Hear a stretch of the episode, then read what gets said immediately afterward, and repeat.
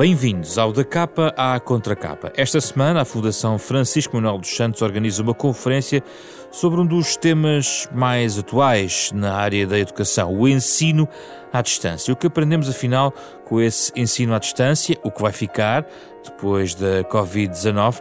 Tema de uma conferência às sete da tarde desta quarta-feira com Terry Anderson, um professor canadiano, um dos mais conceituados especialistas neste tema.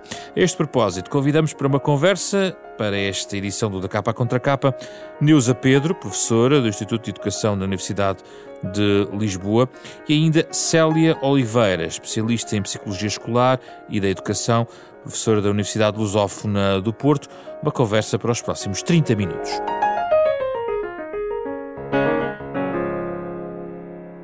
Bem-vinda, Neuza Pedro. Obrigado pela sua disponibilidade para falar connosco sobre este tema que vai à conferência esta semana, organizada pela Fundação Francisco Manuel dos Santos.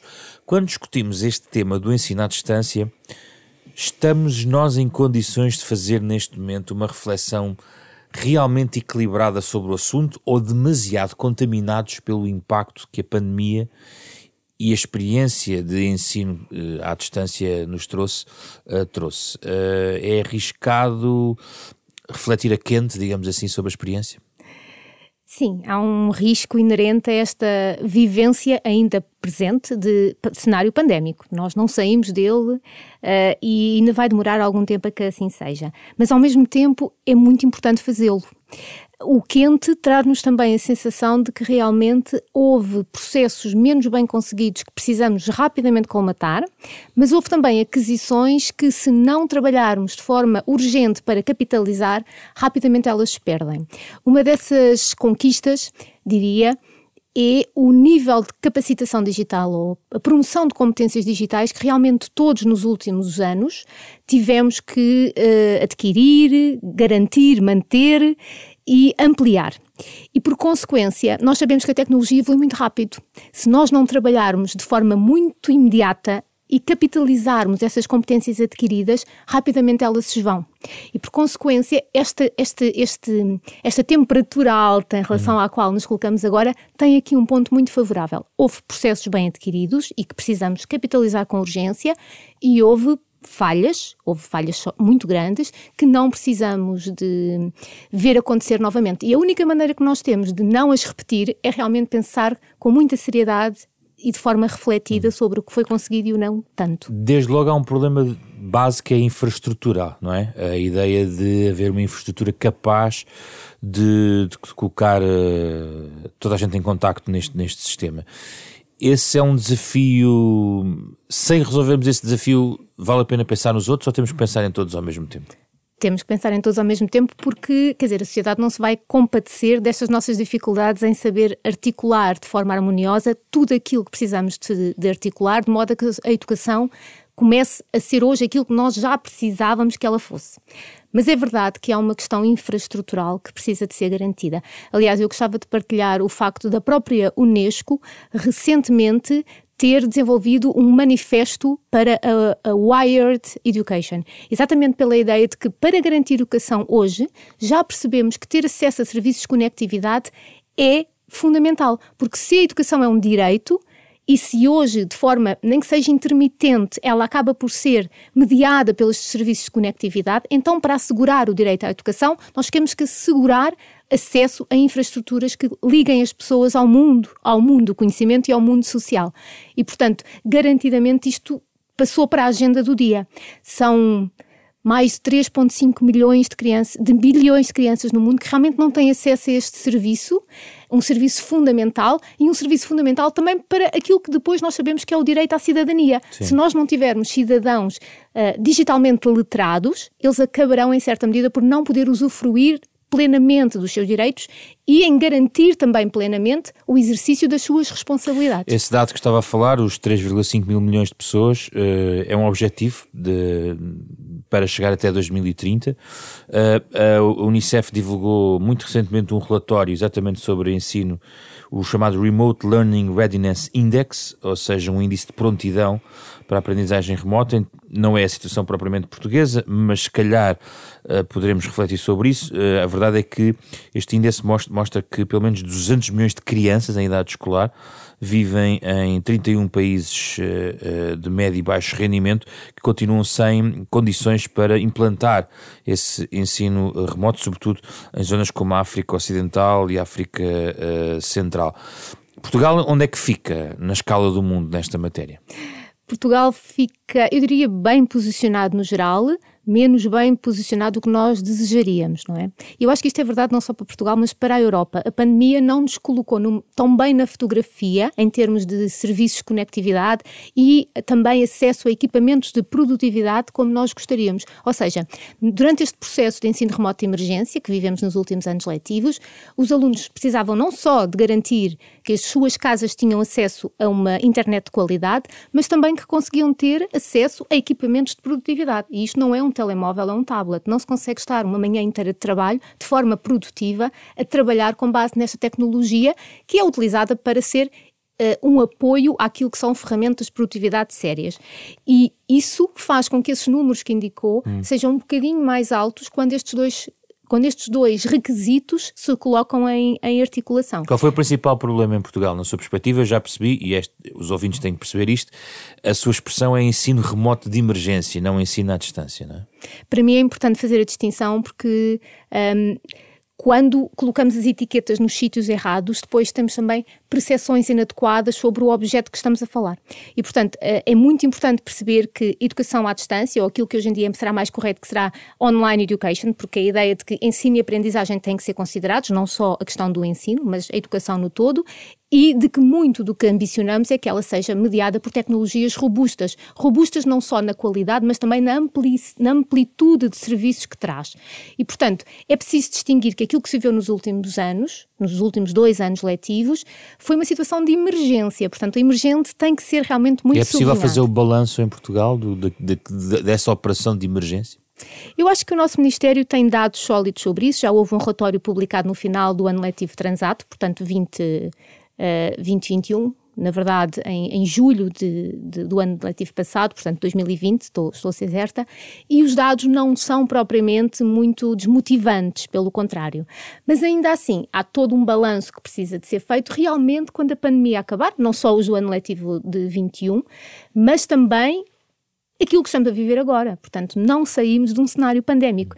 Todos os dias continuam a encerrar-se turmas, todos os dias continuam professores a ter que lecionar em regime híbrido, que é um conceito que eu também não gosto muito, mas que em certa medida coloca cenários de apoio a alunos no presencial em simultâneo com o apoio a alunos que estão em casa. Mas há indícios de que alguma coisa foi aprendida face ao início da pandemia, ou seja, hoje em dia quando uma turma vai para casa, uh, as escolas têm mais informação sobre o que fazer. Qual foi, na sua perspectiva, da avaliação que fez, dos testemunhos que eventualmente recolheu, o erro que foi cometido naquele, naquele contexto e que agora estão a tentar não cometer quando esta situação acontece? Além da questão da infraestrutura, que realmente tentou compensar com a agilidade possível, mas tentou, uh, eu acho que a grande dificuldade que realmente se viveu foi uma transferência, uma transposição direta das práticas presenciais para online.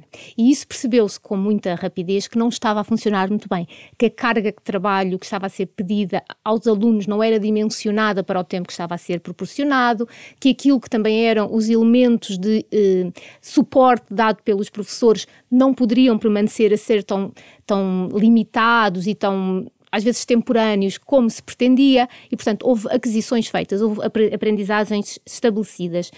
Ah, na verdade, os factos, eu acho que temos que perceber agora é que também nivelámos muito pela média, ou seja, trabalhámos isto de forma pouco distinta, eu diria no primeiro ciclo, comparativamente ao segundo e terceiro, e depois ao secundário, para não falar no superior, que também precisaríamos de falar.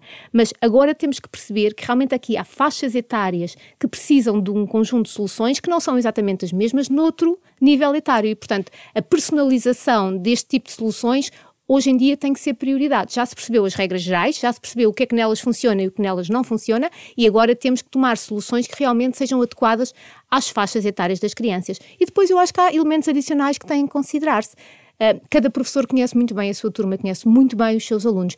E esta personalização, esta adaptação àquilo que é o contexto, as características, as necessidades de cada turma e de cada aluno, hoje em dia tem que ser uma prioridade. E o sistema está preparado para dar autonomia aos professores e às escolas para isto? Eu acho que sim, eu acho que sim. Se bem que nós nunca estamos numa situação ideal, não é? No domínio educativo, temos feito nos últimos anos um investimento muito sério, nomeadamente no programa de flexibilidade e autonomia curricular, uh, onde se procurou que as escolas percebessem que elas próprias têm, por exemplo, poder para determinar o seu próprio currículo. Parte dele, mas têm. De que têm que repensar as suas práticas avaliativas e que têm que torná-las também mais específica aos seus próprios projetos um, de escola. No próprio ensino remoto de emergência, que eu preciso de reafirmar o conceito, também foi pedido a cada escola para fazer o seu plano EAD, portanto, o seu plano de educação à distância. Cada escola teve que se definir, cada escola teve que definir o seu horário, cada escola teve que definir uh, aquilo que seria o seu modelo de implementação e, portanto, eu acho que não só as escolas estão no momento, vamos dizer, favorável nesse sentido, como também têm que capitalizar esse investimento e tomar partido desta autonomização que se lhes tem proporcionado com a devida responsabilidade que vem inerente a ela. Mas eu diria que sim, eu acho que estamos num momento bom nesse sentido. Deixe-me voltar um pouquinho à questão presencial versus online, ou de certa maneira compatibilizado, porque em situação normal, sem uma pandemia, sem uma emergência que o permita, Porquê é que devemos ter ensino à distância se vivemos todos estes séculos, estas décadas com ensino essencialmente presencial? Qual é o porquê é que devemos ter esse ensino à distância? Essa é uma pergunta muito, muito interessante.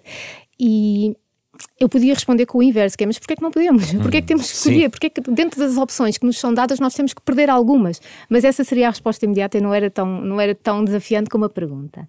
E, e eu diria que não só ela tem que estar em cima da mesa pelo cenário pandémico que vivemos, como também pela relação mais próxima que nós precisamos que a escola tenha com o mundo real e com depois o mundo profissional. Não vamos ter. Uh, não, não dificilmente conseguimos prever uma sociedade onde a questão do digital não esteja presente e dificilmente conseguimos pensar em profissões na atualidade ou no futuro onde a questão do digital não esteja presente. Mas, isso é, mas há, isso é uma questão. Outra, isso leva-nos para outra questão, que, que é diferente do ensino à distância, que é a introdução de tecnologia, por exemplo, na escola presencial, que gera um debate anterior. Uh, e com projetos piloto, inclusivamente nesta matéria. São duas questões diferentes. São duas questões diferentes, mas a, questão da educação à distância, se a pensarmos seriamente, ela acaba por ser uma um tirar partido daquilo que sabemos que é o uso da tecnologia no ensino, colocando cenários amplificados em que isso não é exceção, mas é a regra. E ela traz como possibilidade um conjunto de ofertas que, se nós nos mantivermos somente no presencial, eh, não tínhamos disponível. Pensamos num cenário em que, por exemplo, um estudante em Lisboa quer desenvolver um curso Uh, até no ensino profissional, não precisamos de ir para o ensino superior, no ensino profissional, onde ele quer completar o 12 ano, que é obrigatório em Portugal o aluno está em Lisboa e gostaria de fazer um jogo na área, um jogo não, peço desculpa, um curso na área dos jogos, hum. dos jogos digitais. Sim. O, a única oferta formativa, pelo menos a, boa oferta formativa que se conhece nessa área, existe no Norte, ali por Bragança, ju, juntamente a, a, essa região. Porquê é que o aluno, realmente hoje, com aquilo que temos de soluções disponíveis, com a capitalização daquilo que foi as aprendizagens feitas neste cenário pandémico, no tirar partido daquilo que nós sabemos de outros países, não tanto em Portugal, porque nós não temos uma história de ensino à distância em Portugal, mas naquilo que sabemos de outros países que têm realmente décadas de trabalho neste domínio e aquilo que é as soluções que a tecnologia hoje já nos oferece, porque é que realmente num país tão pequeno nós colocamos como barreira a questão da distância geográfica. E isto é um abrir de soluções que eu estava a tentar indicar há pouco, que é importante para hoje, porque amplifica as oportunidades que existem, mas mais do que isso, do meu ponto de vista, é isto é prática que a pessoa futura empregado, empregada em determinada área profissional vai ter que saber muito bem lidar. O que é que eu queria tentar enunciar com esta ideia?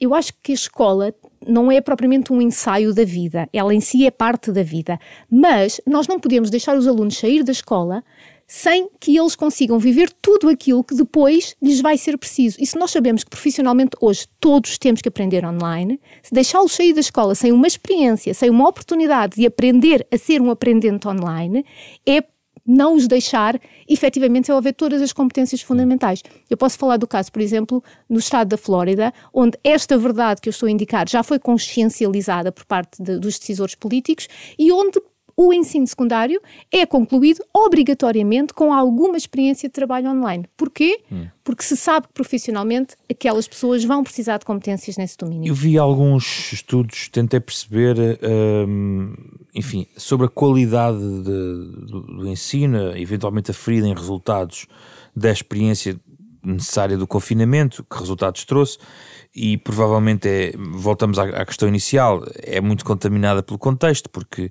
uh, há um contexto psicológico, económico, social e que não torna isto uma. não é fácil certamente fazer a transposição, mas podemos. Uh, podemos ponderar como relativamente uh, consensual de que o ensino à distância não é a mesma coisa do ensino presencial, inclusivamente do ponto de vista dos resultados, ou seja, tem benefícios, mas tem um limite aos seus benefícios?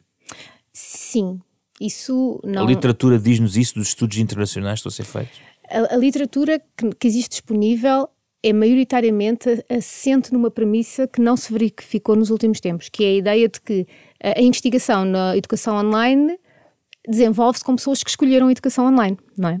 E na verdade isso não foi o que aconteceu. No, no cenário que vivemos nos últimos anos, não houve pergunta quer-se ou não.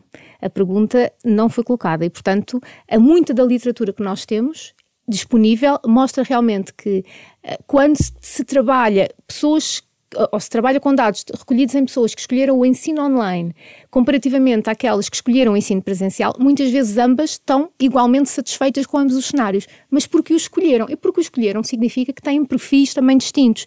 Aquilo que é a sua expectativa em relação ao ensino também é distinto. E, portanto, quando se compara desta forma, provavelmente os resultados nos dizem, ou não é muito provavelmente, é o que os resultados nos dizem, é que não há diferenças estatisticamente significativas. Mas aquilo que vivemos não parte dessa premissa.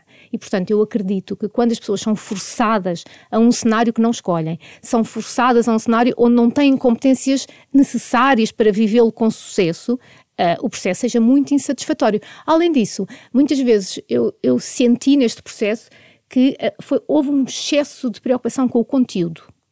Aprender X, aprender Y, levar os alunos a aprender aquilo que estava curricularmente definido. De metas, há, há, há metas que, que, são cumpridas, houve uma, há uma rigidez nessa, nesta matéria. E isso é fundamental, porque ninguém aprende no vácuo, tem que haver conteúdos curriculares. Mas o que eu gostava a tentar enunciar é de que, é, era que uh, a centração foi no ensinar X e Y quando aquilo que os alunos mais precisavam neste momento, ou naquele momento, desejamos que não seja este momento, era maioritariamente conseguir sentir-se próximo do seu professor, sentir-se próximo dos seus alunos. Portanto, eu acho que devia haver tempo alocado aos, alocado aos conteúdos, sem sombra de dúvida, mas muito tempo alocado à questão da socialização, do estar um, uns com os outros. Mas isso requer aulas diferentes, adaptar o, os conteúdos da aula a algo diferente. Esse trabalho, na sua perspectiva, foi iniciado, está a meio, não foi conseguido? Qual é a avaliação que faz? Da adaptação que os próprios professores fizeram do ponto de vista dos conteúdos?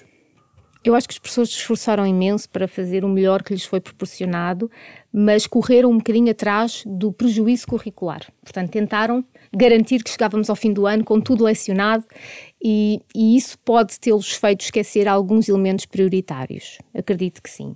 Mas estávamos todos a aprender fazendo, não é? E, portanto, é muito complexo para um professor conseguir eh, garantir que, sem as devidas condições, técnicas uh, científicas, muitas delas, e mesmo humanas, uh, o trabalho dele foi 100% bem conseguido. E, portanto, eu acho que uh, o, o, contexto é demasiado exigente para se pedir desempenhos plenamente atingidos.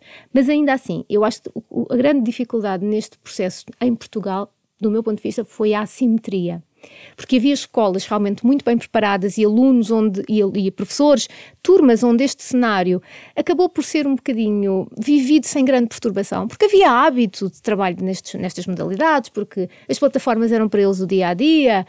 Mas houve outros cenários completamente distantes deste que eu acabei de descrever. E é esta assimetria no seio de um país tão pequeno que temos que tentar combater com todos os nossos esforços. Por fim, uh a questão das idades, gostava ainda de tocar neste ponto antes de, de fecharmos. eh, durante esta pandemia, em vários debates, ouvi teses de que o ensino à distância era um pouco mais fácil de, de adaptar, de, de, de, se implementar uh, em estratos etários mais elevados, ou seja, ensino superior ou os últimos graus do ensino secundário. Uh, era muito mais fácil do que em idades mais precoces.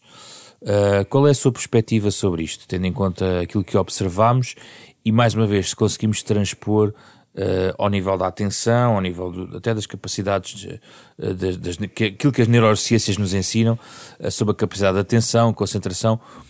Como é que vê esta questão do ponto de vista etário?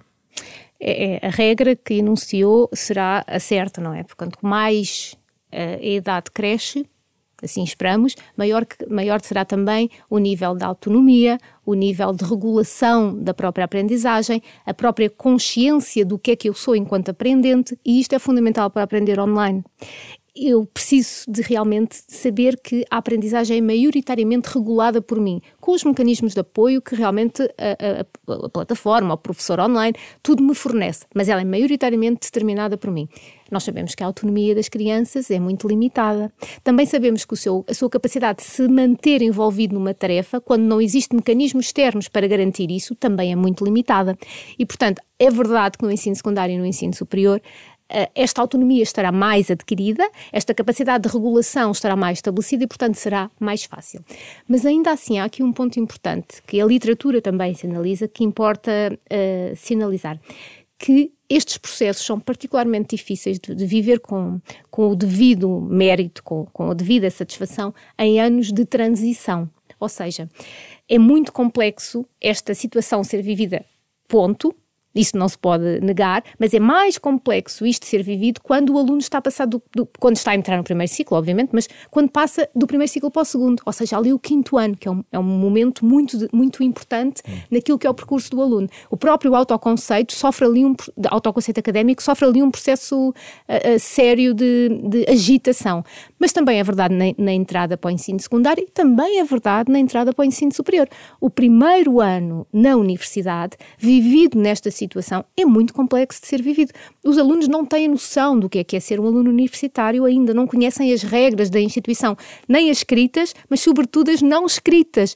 E, portanto, não é por ser verdade que realmente, à medida que a idade progride, a, a, a, capacidade de gerir a aprendizagem online aumenta, também é importante pensar que há ali momentos de transição no percurso académico do estudante que deve ser olhado com o devido cuidado acresce a isso o facto de nós sabermos que nada disto é alheio às próprias características de, de determinado estudante, não é? Portanto, isto para dizer o quê? Que às vezes há alunos de 17 anos, não é? Cujo nível de atenção, capacidade de regular as próprias emoções, a, a motivação, são menores do que alunos de 12, não é? Portanto, tudo isto precisa de perceber que estamos a lidar com seres humanos e, portanto, muitas vezes a exceção ou a consciência de que há exceções precisa de ser a regra. Muito obrigado, professora Neuza Pedro, pela sua disponibilidade para estar aqui neste programa da Capa Contra Capa. Dou agora as boas-vindas à professora Célia Oliveira. Obrigado pela sua disponibilidade, à distância, mas ainda assim, de forma remota, se calhar em linha, com o tema que estamos aqui a falar. Professora Célia Oliveira, hum, uma das questões essenciais aqui diz respeito hum, ao balanço que a própria pandemia uh, ou a utilidade de um balanço do que aconteceu com a pandemia para a relevância do ensino à distância.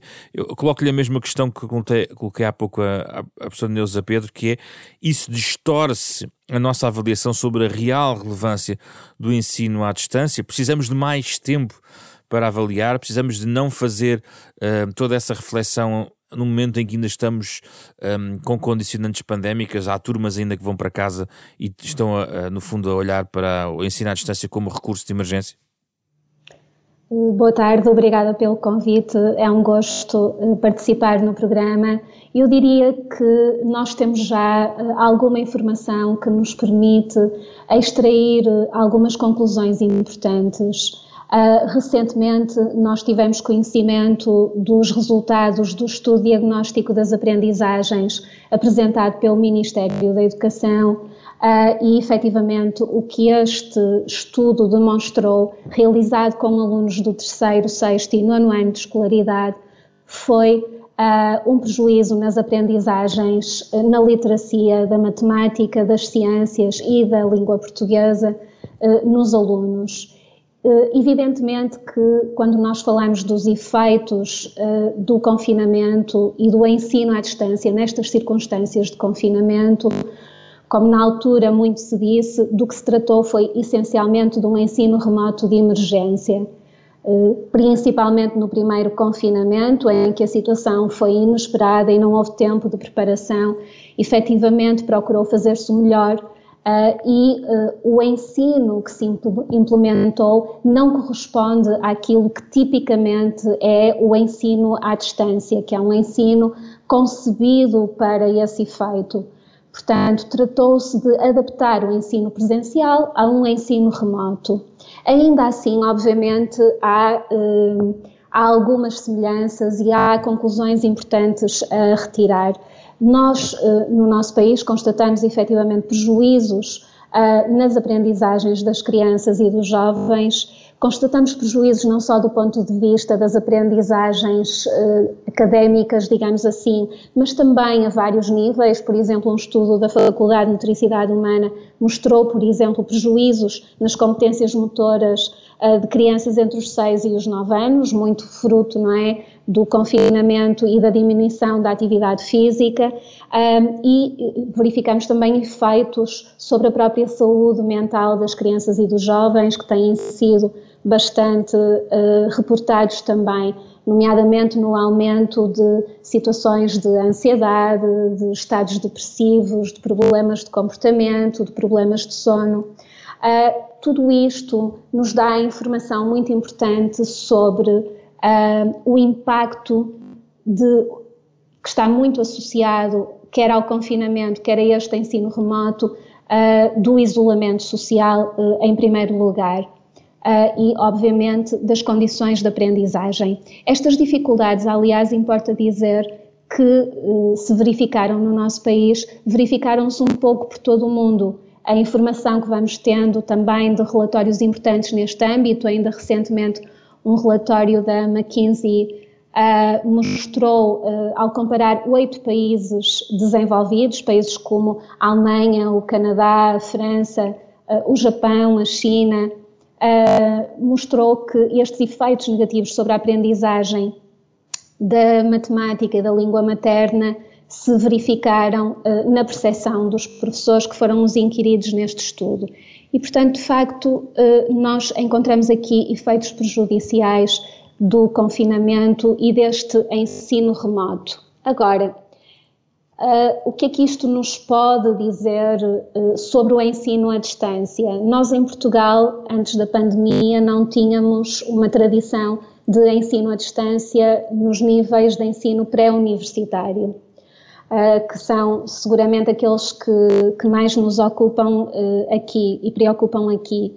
Uh, mas uh, a informação que nós temos de outros países onde a chamada escola virtual já funciona há algumas décadas, como por exemplo acontece nos Estados Unidos, uh, há investigação sobre os efeitos desta escola virtual uh, que comparam as aprendizagens de alunos que frequentam o ensino à distância e alunos que frequentam presencialmente e há estudos significativos, revisões de, que abrangem quase duas décadas de investigação, estudos que abrangem amostras muito significativas com dezenas de milhares de alunos e que mostram com alguma consistência que os alunos que aprendem à distância têm aquisições inferiores aos alunos que aprendem presencialmente. Uh, e esses estudos incidem muito nas aquisições da língua materna e da matemática, mas também das ciências. E isto deve fazer-nos pensar. Há muitos fatores, seguramente, que explicam isto. Um dos fatores uh, essencial uh, é o meio, o meio de aprendizagem. Não é o meio que determina a qualidade da aprendizagem, mas sim o método.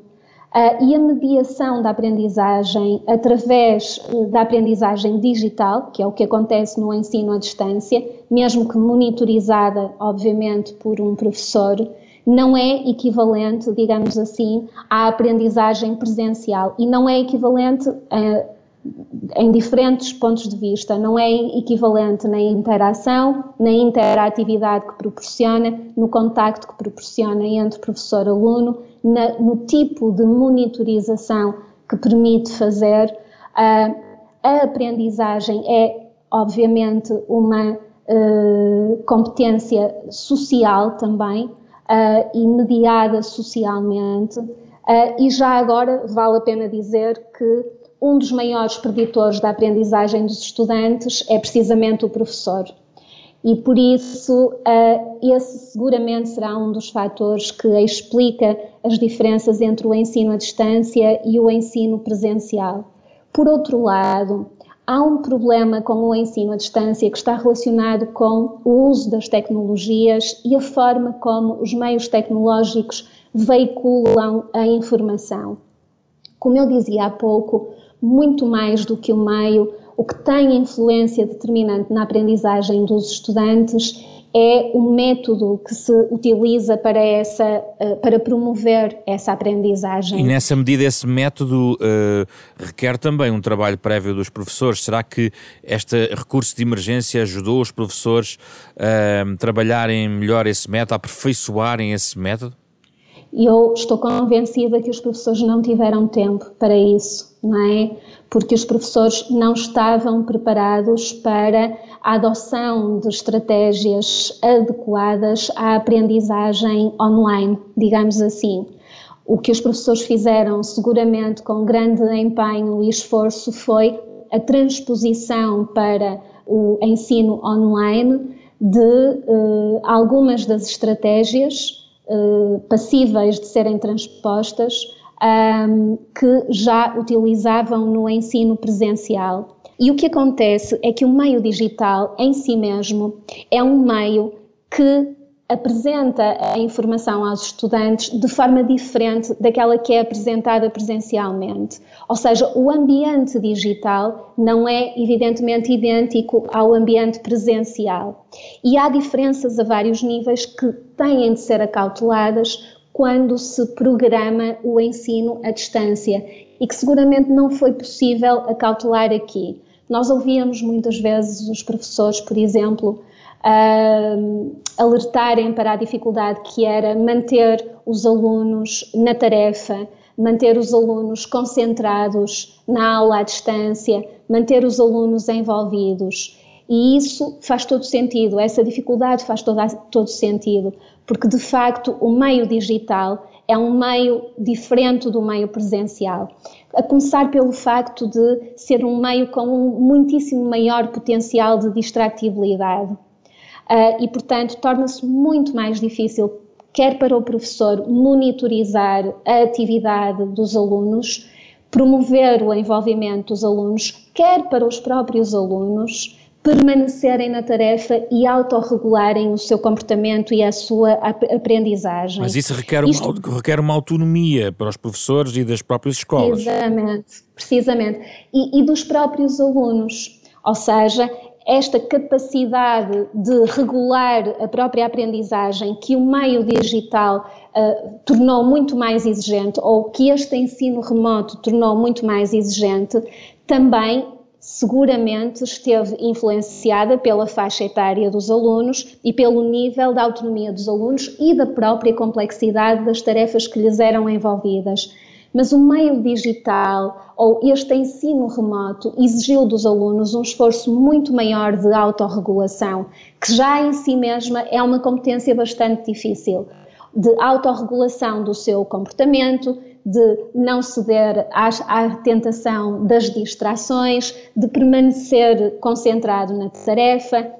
Uh, um dos aspectos, por exemplo, que o relatório diagnóstico do Ministério da Educação mostrou foi que uma percentagem de alunos eh, não desprezível, uh, julgo que na ordem dos 15%, 15 a 20%, teria de verificar, reportou, por exemplo, dificuldades com ter um espaço em casa silencioso para poder assistir às aulas uh, online, por exemplo. E, portanto, o efeito do contexto aqui também tem um peso muito significativo no aproveitamento que os alunos conseguem fazer dessa experiência de aprendizagem. E, portanto, o ensino, neste caso remoto, exigiu dos alunos uma muito maior capacidade de autorregulação, que já não é muito fácil em determinadas faixas etárias e que, associada às características do contexto, à exigência do isolamento, um, e a, a, perda de interatividade com o próprio professor seguramente dificultou uh, a permanência na tarefa de aprendizagem e o aproveitamento dos alunos. Professora, duas perguntas uh, muito básicas. Primeiro,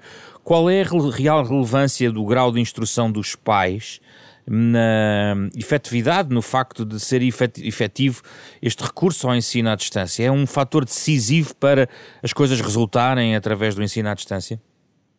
Nós não temos muita informação uh, disponível a esse respeito, não temos muita investigação disponível a esse respeito, sobretudo, como digo, nos níveis de ensino pré-universitários. Isto porque esta realidade do ensino à distância, no ensino básico e secundário, é recente e, é, uh, e não é generalizada. Como eu disse, no nosso país ela era inédita, antes do confinamento e uh, são poucos os países que a oferecem ainda de uma forma sistematizada e há tempo suficiente para nós termos informação robusta que nos permita tirar conclusões uh, a esse respeito. Mas o que nós sabemos sim é que há uma associação significativa entre o nível de instrução dos pais e o rendimento académico uh, das crianças. E isso, evidentemente, explica-se por um conjunto de fatores que têm que ver com a própria estimulação das crianças uh, ao longo do seu desenvolvimento, com o acesso a meios de instrução, por exemplo, há estudos que mostram uh, de forma esperada, diria eu, mas igualmente interessante, que uh, coisas como o número de livros que uma família tem em casa é preditor do rendimento escolar uh, das crianças dessa família e, portanto, porque sabemos, não é, que o meio e a estimulação a que as crianças estão expostas têm um peso significativo no seu percurso académico. E depois há outros aspectos igualmente importantes, como a própria percepção que as famílias têm acerca da importância do contexto escolar e famílias que têm uma expectativa positiva sobre o contexto escolar transmitem isto, não é? Por modelagem, quer direta, quer indiretamente, uh, às crianças dessa família. E daí sim, uh, o que nós sabemos efetivamente é que o nível de instrução dos pais tende a estar associado ao rendimento escolar das crianças. E a questão etária é decisivo em termos dos resultados que o ensino à distância providencia, porque também a evidência, pelo menos empírica, mas eventualmente os estudos podem trazê-lo, é de que com idades mais avançadas os resultados são muito mais uh, palpáveis e, sobretudo, uh, a concentração em matéria propriamente dita e não apenas e só num contacto social uhum. relevante, pode esse contacto social é mais relevante talvez nas idades mais baixas e, e à medida que as idades avançam, uh, digamos, pode complexificar-se a matéria que é, que, é, que é lecionada no ensino à distância. Uhum. Olha, essa é uma questão interessantíssima porque hum, a maior parte da investigação que existe sobre os efeitos do ensino à distância, como eu referi, é com estudantes do ensino superior, que têm um grau de autonomia completamente diferente. Porém, quando se trata do uh, ensino básico e ensino secundário, a investigação tende a mostrar com alguma consistência que uh, o ensino à distância produz uh, aprendizagens aquém do ensino presencial e que os efeitos do ponto de vista social e emocional são transversais às várias faixas etárias e transversais uh, estes efeitos sociais e emocionais às várias faixas etárias e muito importante dizê-lo, os efeitos na aprendizagem são transversais uh, à generalidade dos estudantes uh, independentemente até do nível socioeconómico desses estudantes, quando nós comparamos a aprendizagem presencial com a aprendizagem à distância. Uh, e isto deve fazer-nos pensar numa questão especialmente preocupante, que é uh, aparente, o aparente risco de agravamento das desigualdades uh, associadas ao ensino à distância. Ou seja, mais uma vez, os alunos que têm famílias capazes de monitorizar mais, apoiar mais as aprendizagens e que têm acesso a mais recursos, até tecnológicos e instrumentais, tendem a sofrer efeitos menos gravosos, digamos assim, do que os alunos que já estão em desvantagem. E, portanto, isto também nos deve fazer pensar. Curiosamente, por exemplo, a, a propósito da, da, questão que me fez, em julho deste ano, portanto, muito recentemente, foi publicado um, um estudo realizado nos Estados Unidos da América com mais de 6.500 alunos do ensino secundário, precisamente. Um, e este, este estudo comparou. Uh, dois grupos de alunos. Um grupo que, portanto, destes 6 mil, eh, comparou dois grupos de, de, alunos. Um grupo que eh, teve aulas online durante o mês de outubro e um grupo que teve aulas presenciais, porque estas famílias tiveram a possibilidade de escolher se pretendiam que os filhos frequentassem as aulas presencialmente ou à distância. E o que o estudo mostrou foi que, quando se, compara, se comparou a avaliação pré e pós período uh, de aulas, os alunos que tiveram aulas online apresentaram níveis mais baixos de bem-estar social, emocional e académico, independentemente de diferenças de género, de etnia ou de estatuto socioeconómico, o que mostra que efetivamente estes efeitos Uh, apesar, obviamente, da maior competência esperada dos alunos um pouco mais velhos, que têm mais autonomia um, e mais competências até cognitivas de autorregulação, de gestão do próprio comportamento, uh, na verdade, os efeitos verificam-se também nos alunos um pouco mais velhos, nomeadamente nos alunos do secundário. Um, com isto, nós não devemos assumir que o ensino à distância um, só tem desvantagens ou que a tecnologia, não é, que é o meio preferencial aqui de mediação da aprendizagem no ensino à distância, deve ser, um, deve ser problematizada. Não é disso que se trata. De facto, a, a, investigação que nós temos até ao momento aponta neste sentido. Por outro lado, há investigação que mostra, por exemplo, que a tecnologia, se mediada pela monitorização do professor em sala de aula, pode ter benefícios úteis e interessantes para a aprendizagem. Um, e, e esse é um aspecto que importa considerar. Uh, ainda recentemente, uma meta-análise de, de, de, estudos, um, penso que dos últimos, das últimas duas décadas, mostrou que a utilização da tecnologia em sala de aula pode efetivamente ter efeitos benéficos quando é mediada pelo professor, quando é um, apoiada pelo professor. E isto é uma meta-análise de estudos com alunos desde o quinto ano de escolaridade até ao ensino secundário. Ou seja, o professor pode utilizar e ensinar os alunos a utilizar as tecnologias em benefício da aprendizagem, um, e isto uh, aplica-se uh, à aprendizagem da matemática e das ciências. Portanto, o uso das tecnologias em si mesmo não é forçosamente positivo ou negativo, um, ou por outra, as tecnologias não são forçosamente positivas ou negativas, o uso que se faz delas é que pode ter um efeito mais benéfico ou prejudicial.